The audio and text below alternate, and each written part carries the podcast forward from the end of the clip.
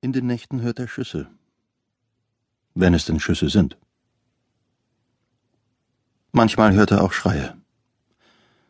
Aber wenn Arnold die Tür aufzieht, nicht weiter als einen Spalt nur, dann sind da nichts als die Dunkelheit und das Rauschen des Waldes, das harmlose Gluckern des Bachs und ein gelegentliches Knacken im Geäst. Hin und wieder schwingt sich ein Vogel auf und schlägt mit den Flügeln. Seit Arnold auf dem Berg ist, verging nicht eine Nacht ohne Schüsse und Schreie. An der Kasse des M-Marktes ist er der nächste Kunde hinter einem Alten, der den Rücken nicht gerade bekommt. Der Alte schiebt seine Einkäufe aufs Band. Die Päckchen, Tüten und Konserven sind ihm schwer wie Ziegelsteine. Mach doch schneller. Diesmal sind es keine Schüsse oder Schreie, die Arnold sich einbildet. Diesmal ist er überzeugt, es ist etwas mit der Hütte. Seit er am Weinregal nach einem trockenen Weißen gesehen hat, denkt er es. Die Hütte könnte in Flammen stehen. Oder ein Steinschlag ist über sie niedergegangen. Man hört auch von Einbrechern. Mit wackeligen Händen reicht der Alte der Kassiererin die Geldbörse, dass sie die Scheine herausnimmt. Arnold legt seine Einkäufe aufs Band. Wein, Nudeln, Obst, Salz, Tee, bittere Schokolade, Zigaretten. Was ihm gerade fehlt dort oben. Nein, er hat keine Kundenkarte. Er will auch keine Bonuspunkte. Ich würde eine Kundenkarte nehmen, sagt die Kassiererin. Aber ich brauche keine, sagt er. Du gewinnst eine Reise nach Tunesien. Sie sitzt häufig an der Kasse des M-Marktes. Die Kassiererin ist jung und hat doch schon ein abgenutztes Lächeln. Eine Martina. Sie trägt das Namensschild am Kittelkragen. An ihrem Scheitel wächst die Färbung raus. Sie ist gar nicht blond, sondern brünett. Was ihm so auffällt. Ich will nicht nach Tunesien, sagte. Ach was, sagt die Kassiererin, Hauptsache es geht in die Sonne. Sie lacht. Eine geschickte Kassiererin ist sie. Der Scanner fiebt und fiebt, während sie redet und lacht. Und trotzdem dauert es für ihn zu lang. Wegen der verrückten Gedanken, die er sich um die Hütte macht. Er schiebt die Ware nach, bis die Martina aufsieht und den Kopf schüttelt. Was hast du so eilig heut? Was soll er antworten? Soll er sagen, er denkt, etwas ist auf der Hütte passiert, während er im Dorf Einkäufe erledigt und am Weinregal nach einem Weißen sieht? Du spinnst doch, wird die Kassiererin sagen. Du bist doch kein Hellseher oder der Herrgott. Ja, er spinnt. Ja, ja. Immerzu bildet er sich irgendetwas ein. Der Hund muss nur ein paar Minuten länger draußen bleiben als gewöhnlich, und schon glaubt Arnold, der sei über eine Felskante gerutscht und hätte sich das Genick gebrochen. Oder im Bach ersoffen. Es soll auch Wölfe geben dort oben, die einen Hund reißen wie ein dummes Lamm.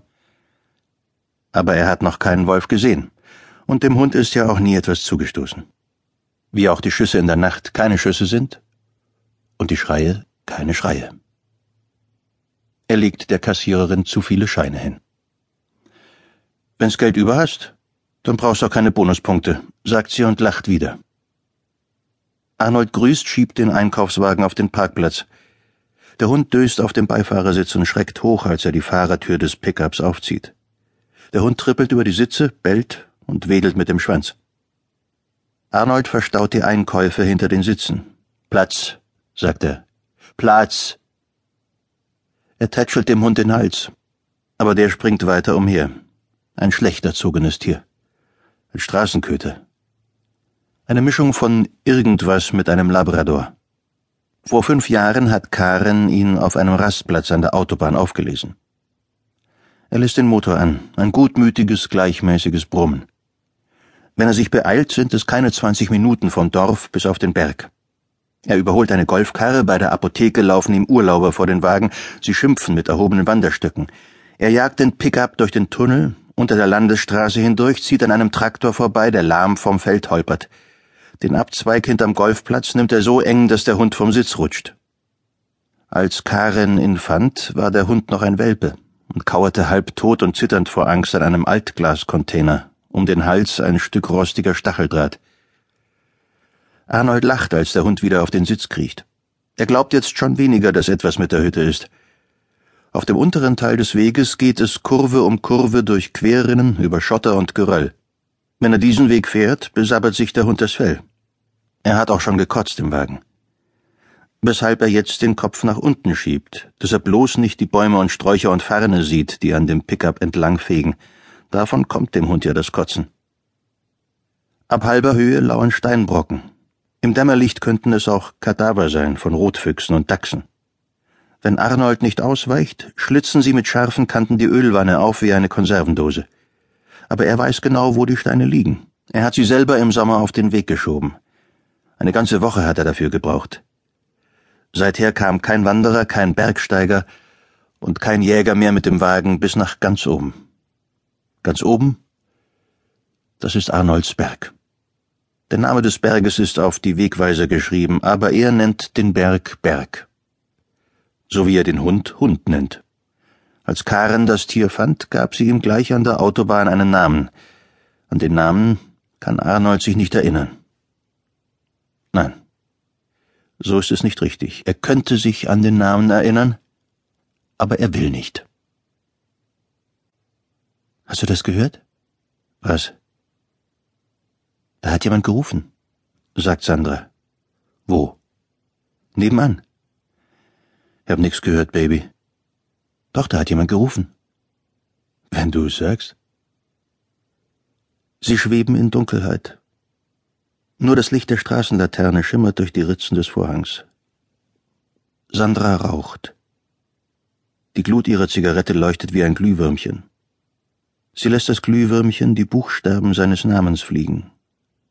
Chris. Eigentlich heißt er Christian, aber so nennen ihn nicht mal seine Eltern.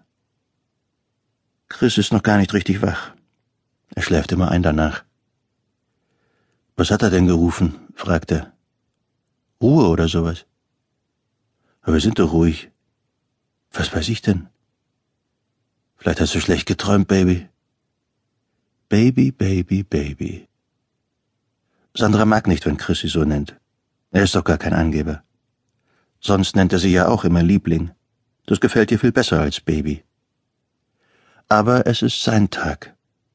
Und da kann er sie nennen, wie er will. Seinen Tag hätten sie auch zu Hause verbringen können. Sie haben es schön dort. Drei Zimmer, Balkon, Einstellplatz im Innenhof. Sie wohnen in der Nähe des Bahnhofs. Aber trotzdem ist es ruhig. Da können sie bleiben. Auch wenn mal ein Kind kommt. Wirst du mich vermissen, Baby? sagt er und nimmt ihre Hand. Gleichzeitig lässt er den Fernseher flimmern. Der Apparat ist auf tonlos gestellt. Sie streicht über sein Tattoo. Vorletztes Jahr hat er sich ihren Namen auf den Arm stechen lassen. Sandra Forever. Das war sein Verlobungsgeschenk. Fetzen von Schlagermusik kriechen unter der Zimmertür durch. Nebenan ist ein Klingeln, als läutete jemand ein Glöckchen.